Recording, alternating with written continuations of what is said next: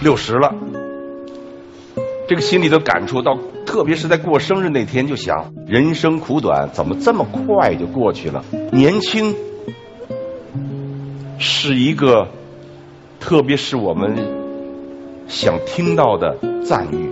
在场的这么多的听众观众，大部分是年轻人，我特别想跟你说，我也想还像你们一样的年轻。但是年龄不饶人，特别是我们到人到六十，我们的父母已经马上就九十了。当他们在病床上在急救的时候，我突然间想，我将来也会这样，心里头有一丝的慌促。但是我觉得年轻。不仅仅指年纪，不只是讲生命的你那个年岁，我觉得每个人都应该具有一颗年轻的心。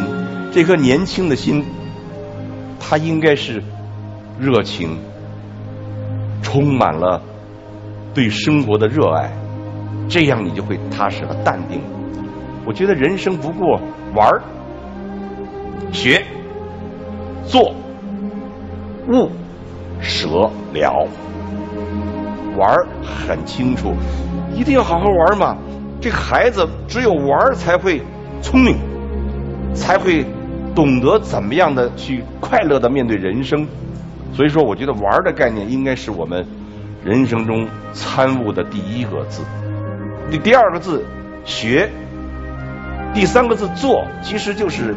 破万卷的事儿，其实就是行千里的事儿。就是你要获得知识，除了基础知识，还要了解历史，了解社会，了解自然。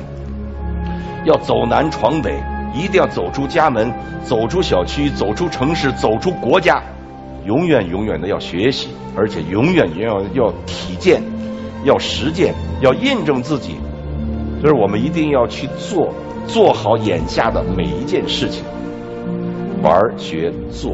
悟，你有悟性了，你小天下明事理之后，你会突然间觉得我很累，很多很多事情你有愿望了，但是你知道你做不成，这个时候非常苦恼。所以我觉得我在参悟很多很多创作体会的时候，我在参悟舍的道理。这个舍不仅仅是慈善。不仅仅是给予，不仅仅是乐舍善施那样的一种舍，特别是在我们成功之后，百尺竿头再上向上一步的时候，在解决自己已经拥有的一切，包括名和利，你能不能放下来？非常非常淡薄的，非常非常轻松的，才能够前行往前走。我觉得舍是我今天面对的一个课题。最后一个字是了。其实我们每天都面对的生灭、开始、结束、休养生息，才有第二天的阳光在等待你。那么人生，我们体悟着开始、结束、开始、结束。如果有这样的一种心理准备。你能够年轻，让我们永远年轻。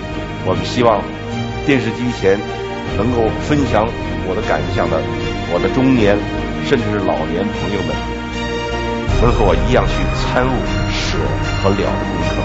讲完了，谢谢，